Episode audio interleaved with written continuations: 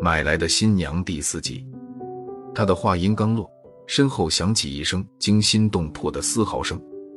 苏达米吓得连忙往旁边一闪，刚一转身，那只卷毛大狼狗高高跃起，将他扑倒在地上。他耸着鬃毛，两只前脚搭在苏达米的肩膀上，侧着头，张着血盆大口，一口咬在苏达米喉咙上。苏达米喊不出声来，只是拼命挣扎。但是这只大狼狗紧紧咬着，死不松口。人和狗在地上滚成一团，尘埃弥漫。秦宝善好不容易才从狗嘴里把苏达米救出来，但他的脖子上鲜血淋漓，人已是奄奄一息了。秦宝善怕在自己家里出人命案，连夜和两个帮工将他抬到乡卫生所去抢救治疗。等他回来时，已是凌晨一点多钟了。家里另一个雇工跑来聂如着报告说。没想失踪了，连那条大狼狗也不见了，是不是到派出所报案？秦宝善不耐烦地把手一挥，说：“报什么案？更深夜静，山路崎岖，他没车没马，能逃到哪里去？他一定是躲入石山岩洞之中。我们点上火把，拿上手电筒，连夜去将他找回来。然而，寻找这个女人谈何容易？这黔桂山区是有名的熔岩地带。”周围山岩和溶洞相连，大山的皱褶裂隙纵横交错，像山鼠的暗窟和隧洞相连着，组成像迷宫一样的地下世界。在这样的环境里去寻找一个人，简直如大海捞针。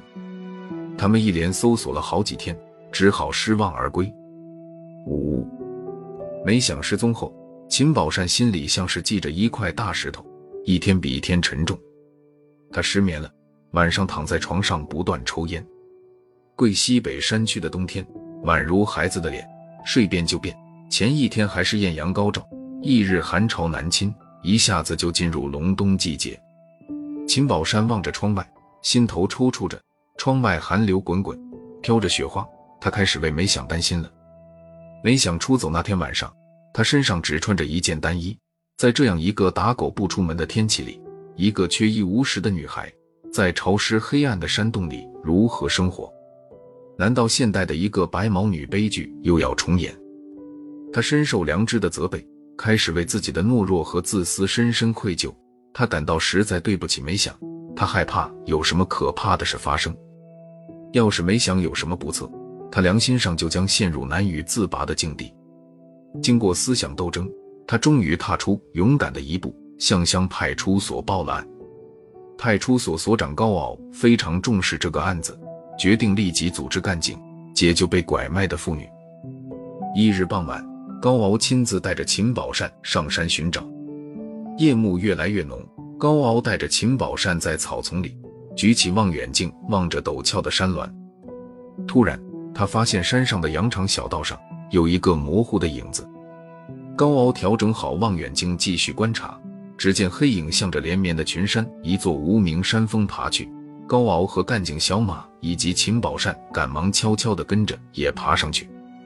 紧接着，这黑影又进入一条深邃幽深的峡谷里，谷里到处长着一丛丛的猫爪刺、灌木丛和各种蔓生的藤类植物，相互纠缠着，荆棘丛生，道路十分难行。月亮从云层中爬出来，照得大地亮堂堂的。高敖举目四望。发现自己正处在峭壁之上，两崖相嵌的夹口之间，四周去无人迹，只听到脚下松涛的哗哗声。嗨，这样的地方连猴子也难藏身。高傲说着：“这黑影是什么东西呢？是那个被拐的妇女吗？如果那黑影只是一只猴子，现在他把我们带到他发情母猴的窝里去，那才活见鬼呢。”但是他怀着就被迫害妇女的责任心，仍是和秦宝善跟着那个黑影。然而，当高敖再次仰望时，发现黑影在悬崖上晃荡着，一些石子不断被蹬下来，落入谷底，发出深沉的沙沙声。只一会儿，黑影就不见了。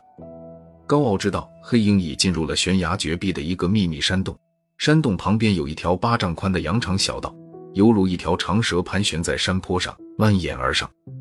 你看清楚了吗？是他吗？秦宝善，离得太远了，看不清楚。可能是他。我们从这条路上去。高傲低声说着。秦宝善忧郁地说：“高所长，我们要是这样出其不意地出现在他面前，他会被惊吓坏的。若我们逼得急了，他会跳崖的。我了解他，你放心，我们不会惊吓他的。”高敖和秦宝善沿着羊肠小道攀登而上，每转过一个弯，就升上一个高度。羊肠山道迂回曲折，高敖和秦宝善爬了很久，终于到达一块平坦的大石块上。石壁上几棵倒挂在石隙中苍穹的古松，在强劲的山风吹拂下随风摇曳着。突然，半空中传来狗吠声。他们抬头一看，冷漠的天空中悬挂着一轮皎洁的圆月。在银色的清辉下，秦宝善清楚地看见自己家那只大狼狗，它正屹立在高高的崖顶上，在蔚蓝色的天幕映衬下显出分明的轮廓。它似乎认不得旧主人了，低着头对秦宝善发出汪汪的吠声，这声音粗犷、愤怒、悲怆，它强烈地震撼着秦宝善的心灵。高所长，这是我家养的狗，狗在上面，没想一定也在上面，让我先上去向它认错。接他回去。秦宝善登上石壁，爬上松树，拨开松针，踏上石洞门口，看见一个披头散发的女人。老坏蛋，我知道你准会来，我同你拼了！他猛扑过来，用力一推，秦宝善一个趔趄，差点没抓住树枝，被摔下深渊。在这边，他被背后一双有力的手托住，那是所长高傲。没想看见秦宝善后面有人。他掉头就跑，秦宝善急忙喊道：“没想，别害怕，我是接你回去的。”没想飞快地跑回洞里，原来那边还有一个洞口。没想站在洞边沿，高声地说：“你们再过来，我就跳下悬崖去。”没想，别做蠢事，我真的是诚心接你回去的。你诚心来接我，为什么要带人来？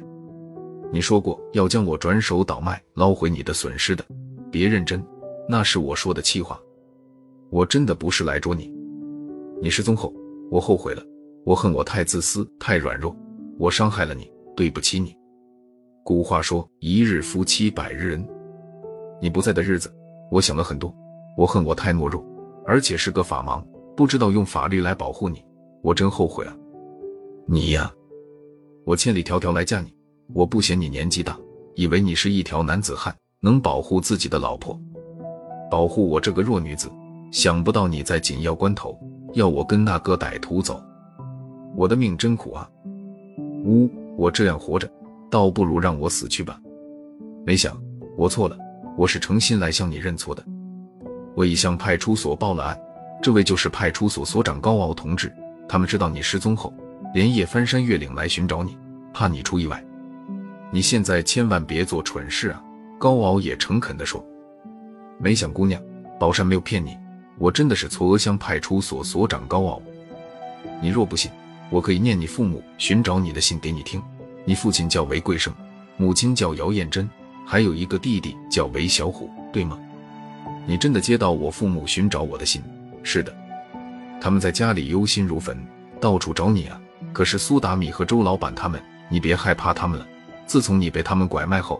你故乡的县委、公安局、妇联都很重视，组织营救小组进行营救。苏达米并没有被狗咬死，现在他和周生财，也就是你说的那个周老板，已落入法网。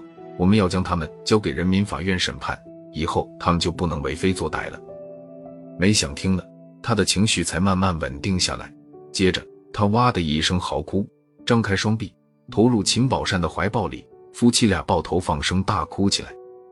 秦宝善老泪纵横说：“没想我对不起你，你若想留下来，我的家就是你的家；若你不能原谅我，你想离开我，我只能恨我自己。我不会恨你的，我会像送一个亲闺女一样送你回去，并诚恳地向你父母请罪。不，我也有错，我被拐卖后只想与苏达米去骗一些钱财，可是遇见了你，我真的是想好好过日子呀。”苏达米的结婚证是伪造的，我要同你光明正大的去登记结婚。高傲看着这对老夫少妻，打心眼里感到慰藉。他笑着对秦宝山说：“秦老板，我先走一步了，你俩慢慢聊。不过到时候别忘记请我喝喜酒啊。”那一定，一定的。秦宝善一叠声的应着，夫妻俩露出了笑容。月亮下山去了，周围的山林静悄悄的，